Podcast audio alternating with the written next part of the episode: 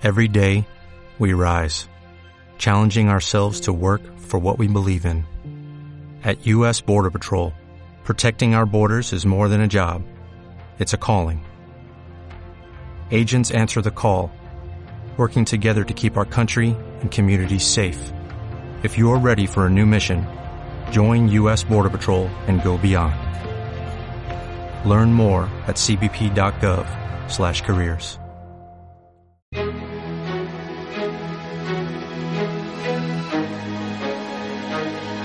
Dunas Capital, un nuevo horizonte financiero. Dunas Capital, el grupo financiero de referencia en el mercado ibérico en gestión innovadora de activos, te ofrece este espacio.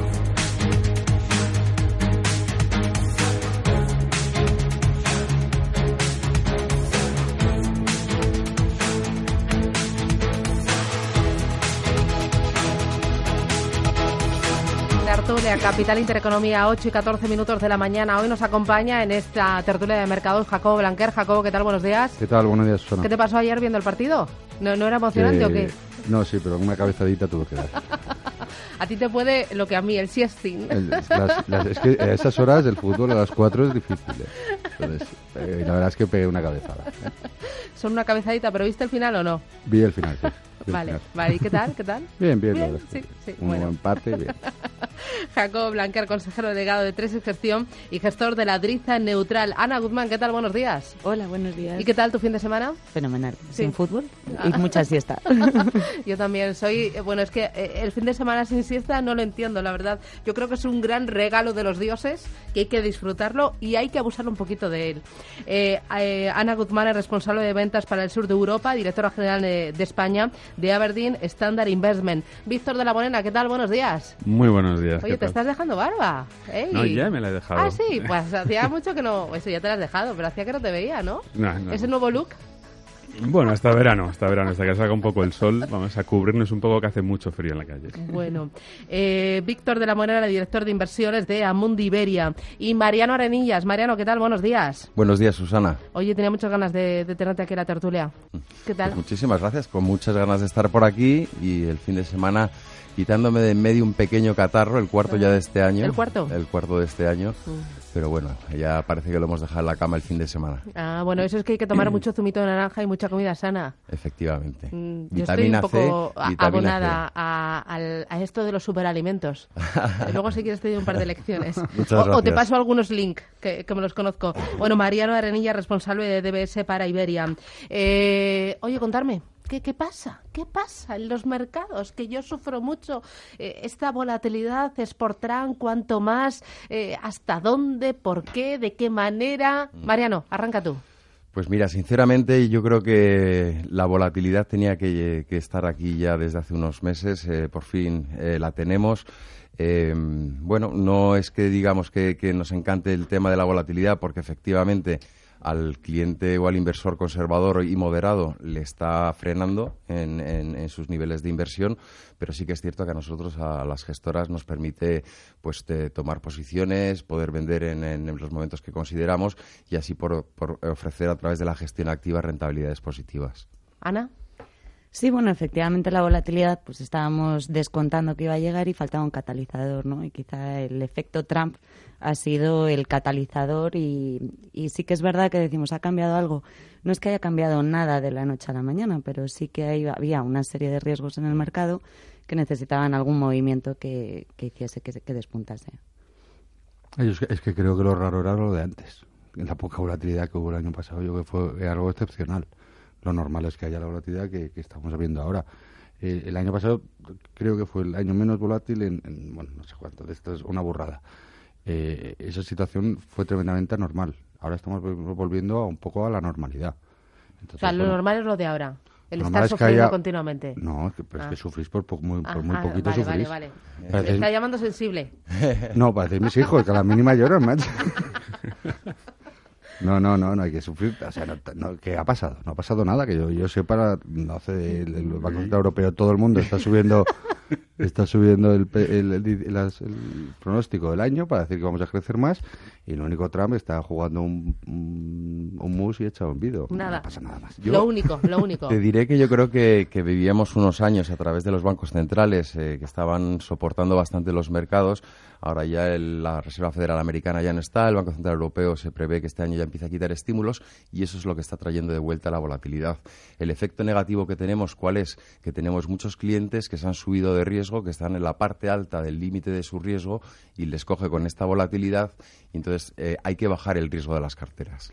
Hombre, sí que es cierto que además todos ahora decimos, bueno, la volatilidad la estábamos esperando, es bueno que la haya porque surgen oportunidades de compra, pero también es cierto que el repunte de volatilidad tan mm. brutal que ha habido este año, pues es tampoco es una no es sano, ¿no? El otro día miraba... Es un tema matemático, de, matemáticamente como estaba tan baja la volatilidad, con un poquitín de, caída de un 2%, automáticamente te, supera mucho más. Si hubiésemos tenido más la media, Hombre, en eso, eso está claro, pero caídas de un 8% en una semana no son sanas, no son movimientos sanos. El, el VIX, el índice que mide la volatilidad, aquel que lo hubiese comprado el 1 de enero hasta el 4 de abril, habría subido un 116%. Eso tampoco es que sean movimientos, movimientos que señalan que el mercado está nervioso. Sí, yo creo que no es bueno decir que esto es bueno, no es bueno, más que nada porque después en la salida nos, nos, van a recibir con huevos. Tampoco ha pasado nada, yo creo que sí. El susto en el cuerpo sí lo, sí lo tenemos. Pero que más que menos, yo creo que coincido con Mariano, se esperaba que este año era un año de transición muy importante en muchos aspectos, en bancos centrales, políticas monetarias. A nivel macro también se están produciendo pues muchos eh, cambios o se van a ir produciendo a lo largo del año y en algún momento pues tiene que cambiar el sesgo de mercado coincido plenamente con Jacobo. No es normal un 2017. Estábamos muy mal acostumbrados. Llorar, pues hombre, no vamos a llorar, pero sí yo creo que nos tenemos que ir preparando y quitando un poco esa complacencia que teníamos de, de los últimos años, porque esto ya es el mundo real. ¿Y hay que bajar el riesgo de las carteras, como tú decías? Eh, nosotros pensamos que sí. Nosotros pensamos que ahora mismo, pues eh, lo que estabas comentando esta mañana de, de las eh, políticas arancelarias del gobierno americano, en un momento en el cual tenemos eh, pues unas eh, valoraciones de compañías eh, bastante exigentes, los bonos todavía siguen bastante sobrecomprados ante las expectativas de subidas de tipos, cualquier evento que se produce de desconfianza en el mercado, lógicamente, hace que esa volatilidad se, se, incremente. Por lo tanto, yo creo que aquellos clientes que no puedan soportar este incremento de la volatilidad de 2018 para evitar que ese cliente salga de bolsa o salga de riesgo eh, prácticamente y se dedique a comprar eh, depósitos para evitar ese movimiento que le va a perjudicar. Lo ideal es bajarle las expectativas de rentabilidad al cliente a futuro, pero también reducirle el riesgo a la cartera. Es un momento muy bonito para tomar decisiones. O sea, este es el momento clave, sobre todo, pero si, si escucháis un poco los analistas técnicos, están todos como locos. O sea, los niveles clave que estamos ahora, los cruces de medias móviles, los niveles, resistencias, o sea, son momentos muy clave para tomar decisiones.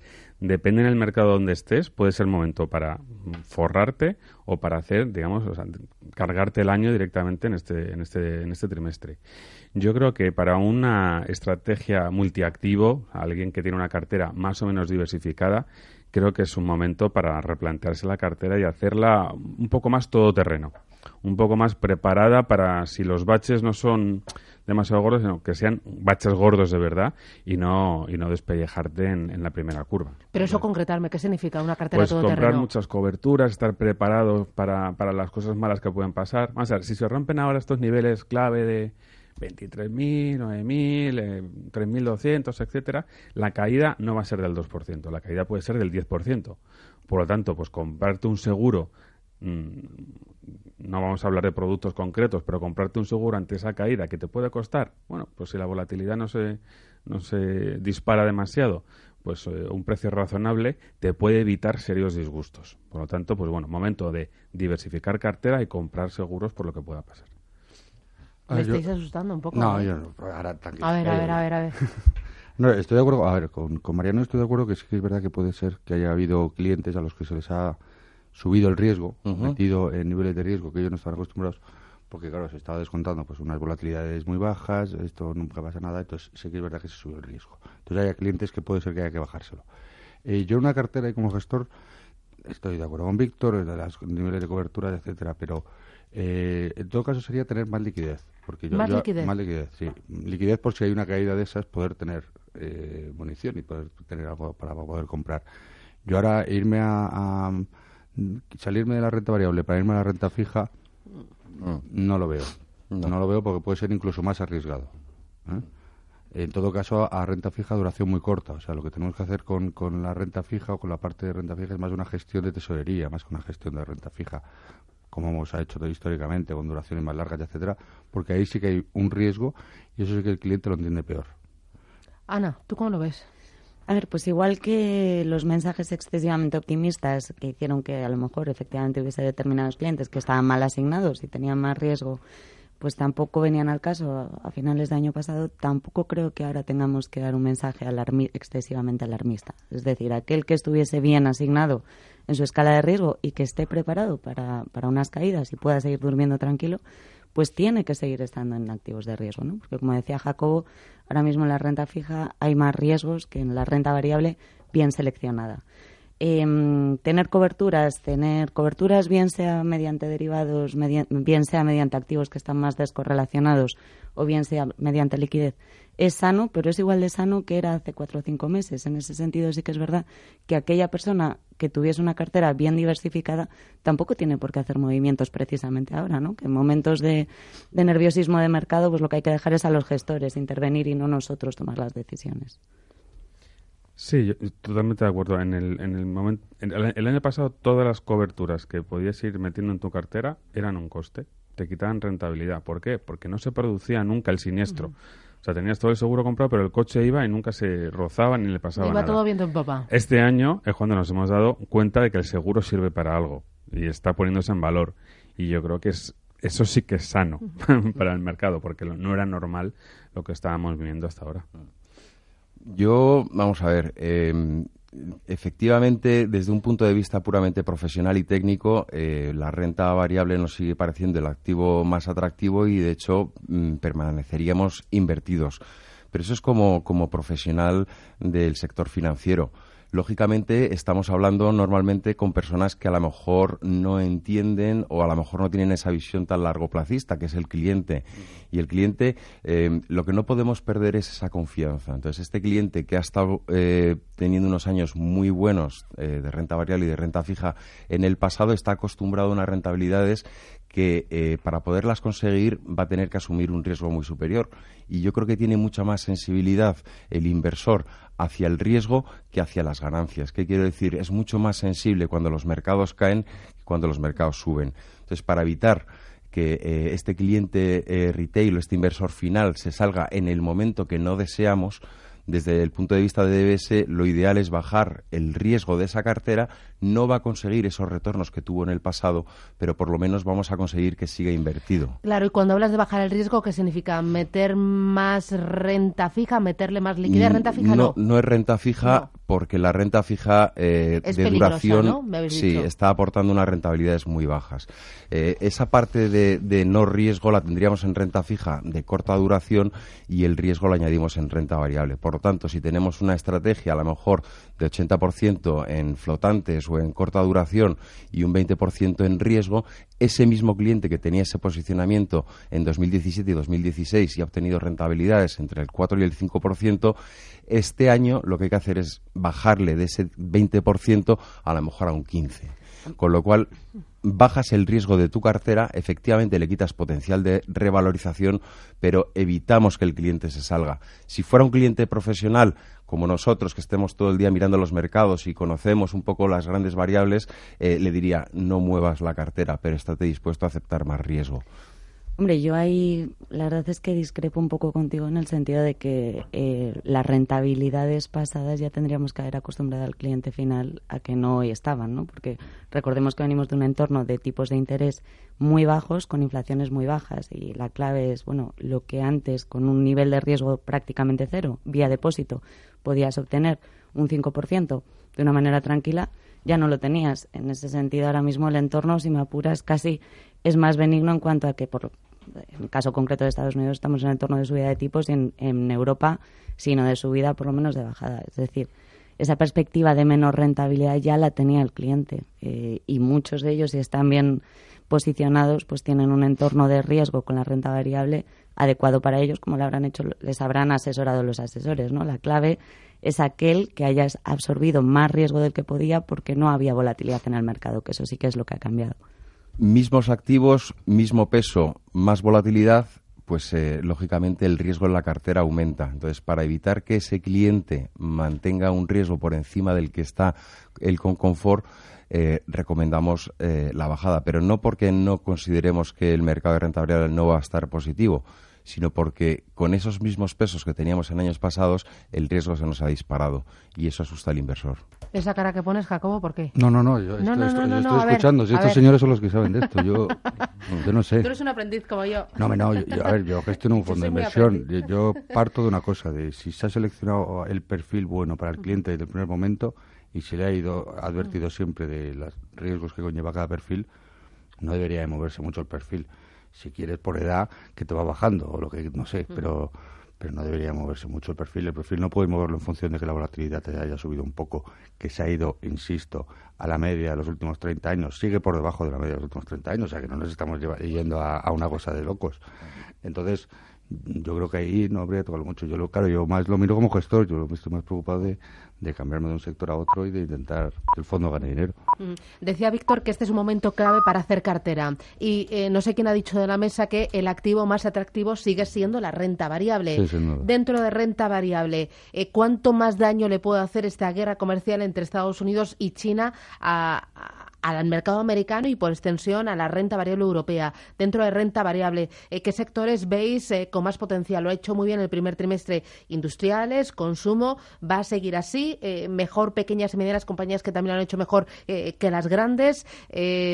luego, liquidez hay que tener ahora en mercado. hay que ir descargando un poquito la cartera o, o qué. Y luego, además de esa guerra comercial Estados Unidos-China, ¿qué más os preocupa y qué os alienta? Porque tenemos resultados esta semana, resultados empresariales. Publicidad hacia la vuelta, ya me lo contáis todo y lo que queráis. Y dices que esta casa está a 10 minutos del centro. Sí, más o menos. Pues entonces, según tu manera de calcular el tiempo distancial, la luna está apenas una hora, ¿no? Ya, pero es que tiene jardín y es tan mono. Cuesta mucho encontrar la casa de tus sueños. Por eso te quitamos las comisiones de tu hipoteca solo por tener tu nómina domiciliada y nada más. Bankia. Consulta condiciones en oficinas Bankia o bankia.es. Ofrecer más de 12.000 mercados significa proporcionar miles de oportunidades de inversión diferentes. Esta es una de las razones por las que muchos clientes eligen los CFD para operar en bolsa. IG, 10 años ofreciendo CFD en España. Los CFD son un producto difícil de entender. La CNMV considera que no es adecuado para inversores minoristas debido a su complejidad y riesgo. Se trata de un producto apalancado cuyas pérdidas pueden exceder el depósito. Ponte en forma con lo mejor al mejor precio.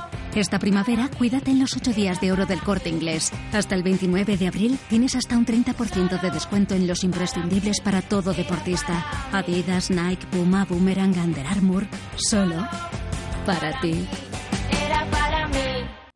¿Quieres aprender cómo trabajan los profesionales de Bolsa y Corporate Finance? En ISBIF, Instituto Superior de Bolsa, Inversión y Finanzas, ofrecemos cursos 100% impartidos por profesionales de reconocido prestigio. Más información en isbif.es o en el 91034 45 56. ISBIF, el Instituto de los Profesionales de la Inversión.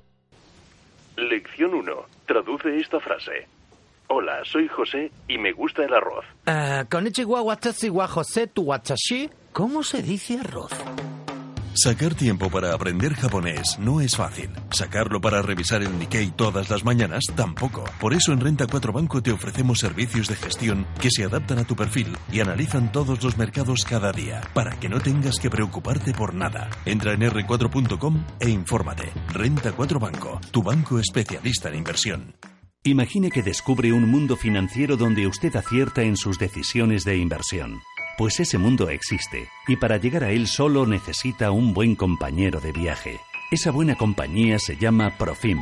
Solo Profim le garantiza un viaje a su medida sin sorpresas, donde va preparado tanto si llueve, truene, nieve o haga sol.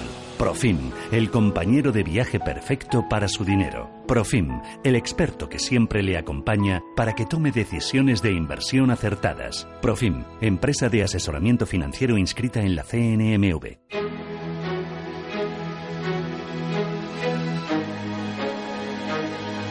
En Radio Intereconomía, la tertulia capital con Susana Criado.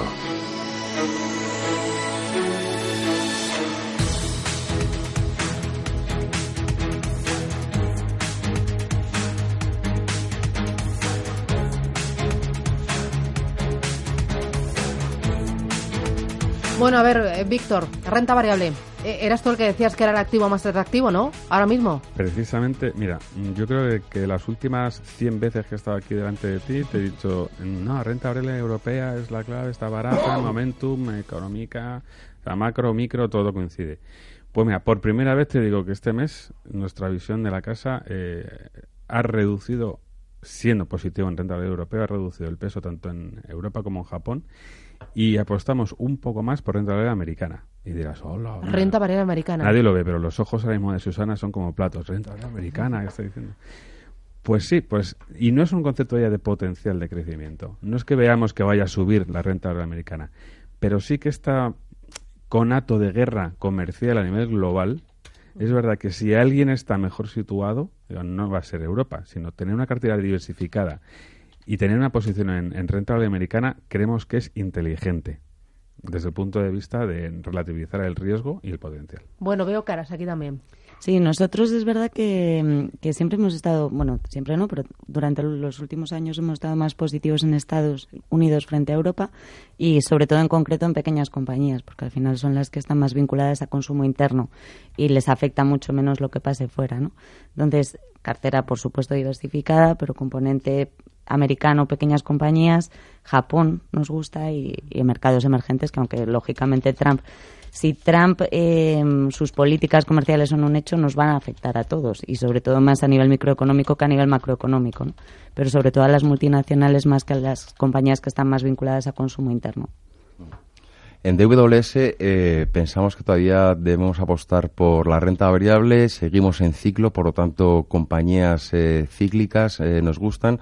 En cuanto a, regiones, principalmente eurozona, especialmente focus en, las compañías alemanas, por un perfil exportador hacia emergentes y los emergentes los estamos viendo con, bastante eh, solidez y a nivel sectorial, eh, si estamos hablando de, ciclo, pues eh, estamos hablando del sector financiero y tecnología como las principales apuestas de nuestra casa. ¿Y qué te parece lo que ha dicho América, de Estados Unidos? Bueno, eh, la bolsa americana dentro de cualquier cartera, pues eh, en un estado neutral tiene que pesar eh, bastante más que Europa. nosotros sobreponderar Estados Unidos actualmente, donde vemos que las valoraciones son más exigentes y donde las noticias positivas que se pueden dar y que no estén en precio las vemos más limitadas que, que en Europa, pues no es la estrategia de DBS. En DBS tenemos infraponderado Estados Unidos y sobreponderado Europa.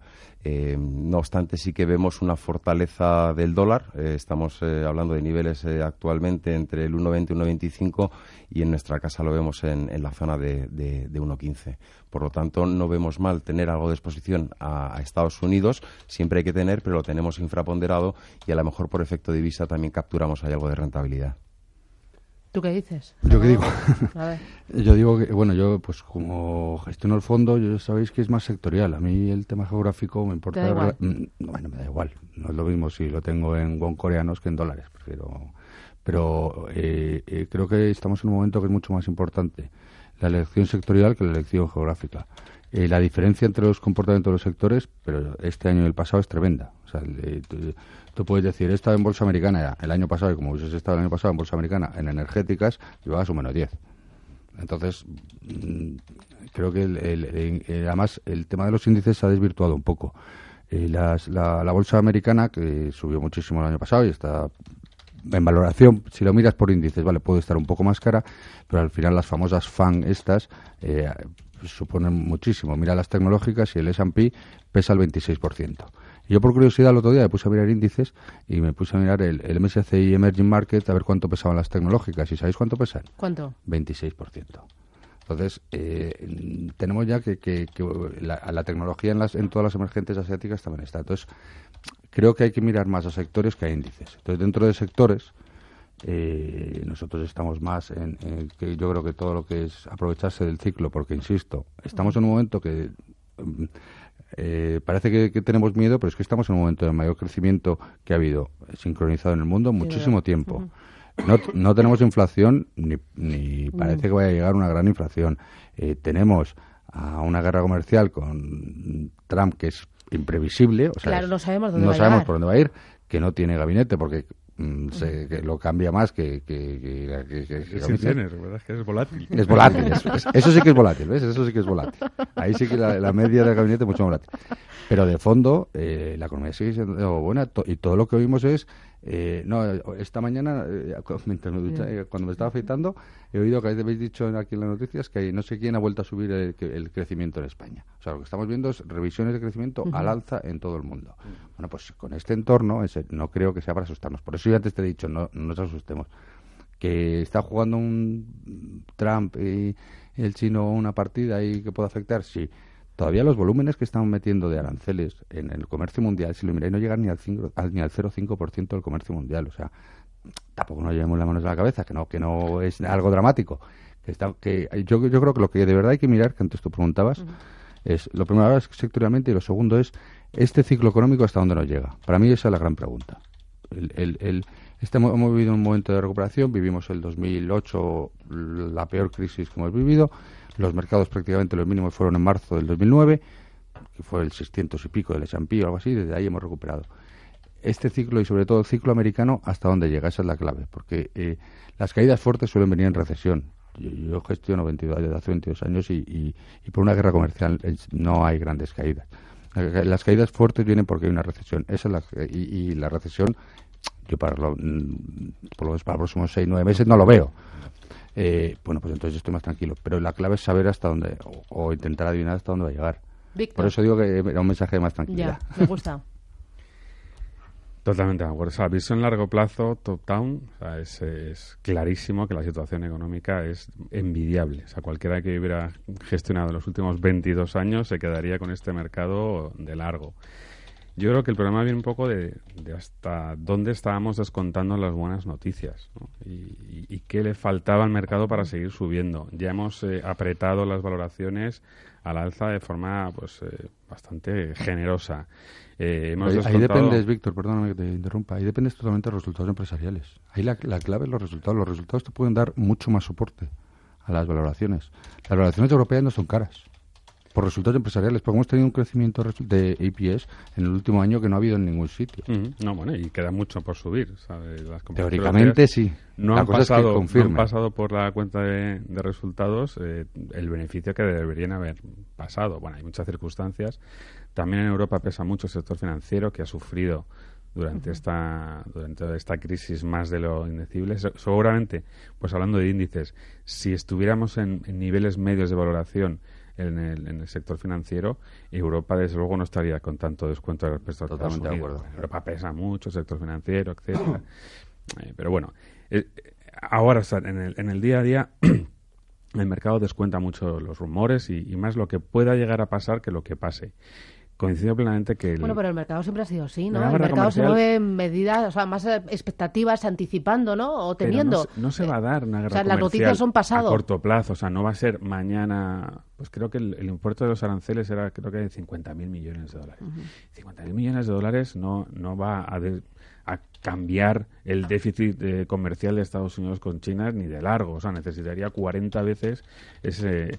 Pero es el gesto, es que dos potencias empiezan a encontrarse y se cambia el buen tono que teníamos de crecimiento del comercio internacional, no generación de inflación. O sea, las connotaciones de una guerra comercial siempre son negativas. Nadie gana. Y sí, por el camino te puedes llevar sectores muy afectados también le puede venir mm. ciertamente bien a sectores que están muy deprimidos. El sector energético de Estados Unidos pensamos que es una oportunidad clarísima. Está muy, muy barato. Y con la guerra comercial podríamos ver un repunte de materias primas, podríamos ver un repunte energético que es, que es muy, muy atractivo. Pero hay otras compañías pues, que pueden estar un poco en peligro. Y el peso de esas compañías en peligro es mucho más grande en los índices que lo que es el de los bancos o de las energéticas. Luego no hay que seguir a los índices. Y por ahí vamos a los índices que al final es de lo que hablamos, de lo que hablamos siempre. Por lo tanto, yo creo que, bueno, el que sea capaz de seleccionar esos sectores, esas empresas que se van a beneficiar de ese entorno, aunque sea virtual, a corto plazo, es el que se va a llevar a Catalagua. Eh, oye, ya que has mencionado materias primas, eh, mercados emergentes, también has mencionado tú Alemania por eh, la parte de exportaciones emergentes. A emergentes. emergentes, vosotros sois positivos, también lo habéis dicho, Ana, tanto en renta fija como en renta variable. Sí, o sea, al final en emergentes... ¿A emergentes no le puede afectar todavía mucho más esta guerra comercial entre Estados Unidos y China? Vamos a ver, en cualquier guerra comercial no hay ganadores. Y guerra comercial, que es proteccionismo, populismo, todo... Aquí siempre hay perdedores hay unos que están más afectados que otros. es verdad que, el importe en aranceles de Trump es, eh, no es muy significativo para la economía que puede caer en el peor escenario. Un 0,5 del PIB a nivel mundial después de cómo venimos, bueno, pues el impacto no sería tan grande. Pero sí que es verdad que a, nivel microeconómico, a nivel compañías, afectaría mucho. Y más que a las, a las compañías emergentes, le afectaría más a las, a las compañías eh, americanas y europeas en concreto. O sea, perdón, americanas y europeas. ¿Por qué a las emergentes menos? Bueno, aparte de que a nivel estructural y eh, los, los, países emergentes en general y sobre todo los asiáticos han llevado a cabo una serie de reformas muy fuertes, están en otro entorno de subida de tipos. Y también es verdad que muchas de las compañías eh, de países emergentes, por supuesto siempre seleccionando, no podemos hablar como un todo, pero están más vinculadas con el consumo interno, con el acceso de la clase media, las tendencias demográficas, con lo cual el impacto, aunque sí que es verdad que a corto plazo siempre pensamos que Estados Unidos tiene mucho mayor, más impactos o más vulnerables los países emergentes, pues aquí nosotros estamos un poco en desacuerdo con eso. Creemos que estarían más fuertes que los países desarrollados. En DWS también nos gusta eh, la pata de emergentes, especialmente eh, estamos viendo cómo en los últimos años el comercio intraemergente entre países emergentes está aumentando. Antiguamente eh, las exportaciones de estos países emergentes se dirigían principalmente a países desarrollados. Sin embargo, eh, el mejor comportamiento económico de estos países emergentes, en, gran parte de ellos estamos viendo bajadas de tipos de interés que también tienen que ayudar a las economías, nos hacen estar eh, más positivos. Eh, la fortaleza del dólar, que estamos viendo que ahora mismo no existe, es algo de los que, lo que le puede hacer más daño ¿no? a, a los países emergentes. Y no vemos unas subidas de tipos en Estados Unidos tan agresivas que puedan hacer eh, eh, mella a ese crecimiento de, los emergentes. Pero y también, Mariano, o sea, el tema del dólar es verdad que afecta a los países emergentes por el endeudamiento que tienen en esta divisa. Pero ya, o sea, los emergentes no los podemos mirar como hace 10 años. el, nivel de endeudamiento en moneda local versus eh, moneda dólar, moneda fuerte, ha disminuido mucho, con lo cual son vulnerables, pues sí, pero también como lo es Europa y como es cualquier país que esté endeudado en otra moneda, pero no tanto como lo eran en el pasado tienen algo menos de, liquidez estos mercados y, bueno, por eso consideramos que, tienen que mirarse que con algo menos de, eh, alegría. Siempre tiene que ser una parte pequeña en, nuestras inversiones, pero sí sería quizás eh, la apuesta táctica de este año, ¿no? la exposición a, emergentes. No todos los emergentes eh, nos iríamos de aquellos países que tengan dependencia de una única materia prima, como puede ser eh, Rusia o Brasil, o aquellos países que tengan esa dependencia hacia, hacia o endeudamiento en dólares. Eh, nos gusta sobre todo la parte asiática, México también nos gusta como país eh, emergente. por lo tanto, sí que tenemos donde elegir. Eh, oye, darme un titular, pensando ya en este segundo trimestre y para terminar la tertulia, y broche de oro. No, a ver, decirme algo, ¿qué? No, no, no, no, no, no me cojas el periódico. Un titular tuyo, de tu casa, de Amundi. ¿Qué? Yo creo que sin bajarse del riesgo, tomar precauciones. eso, eso daría por otra tertulia. A ver, ¿esto cómo se hace? A ver, sin bajarse del riesgo... Sin bajar riesgo... Sin bajar riesgo... Tomar precauciones. Vale, ¿tú qué dices? Yo creo que estamos en un periodo de consolidación eh, con una rotación sectorial. No, no hay mucho más. ¿Ana? Anda, que un lunes por la mañana buscar un, un titular es complicado, ¿no? pero sí que, bueno, creo que seguimos en entorno económico favorable, pero teniendo que mirar un poco más por el retrovisor. En WS diríamos inconfortablemente constructivos. Uy, me gusta. Te lo has mirado el fin de semana. ¿eh? Este se ha levantado muy pronto. Es lunes a las 8 este de la mañana. Llevo a las, a las 7 de la mañana estaba en la puerta de Intereconomía para no llegar tarde. Víctor de la Morena, director de inversiones de Amundi Iberia, Mariano Adrilla, responsable de DBS para Iberia, Ana Guzmán, responsable de ventas para el sur de Europa y directora general de España en Aberdeen Standard Investment, y Jacobo Blanquer, consejero delegado de Tesis Gestión y gestor de la Driza Global.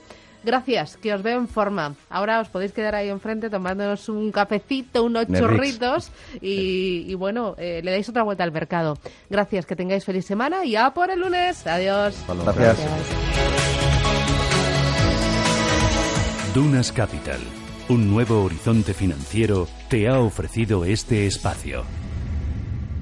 Dunas Capital. Llega la gestión de activos tan experta como innovadora la experiencia de Inverseguros, unida a la capacidad innovadora de un equipo reconocido, permite aprovechar las mejores oportunidades de inversión de hoy. Productos personalizados, exclusivos, excelentes. Dunas Capital, un nuevo horizonte financiero.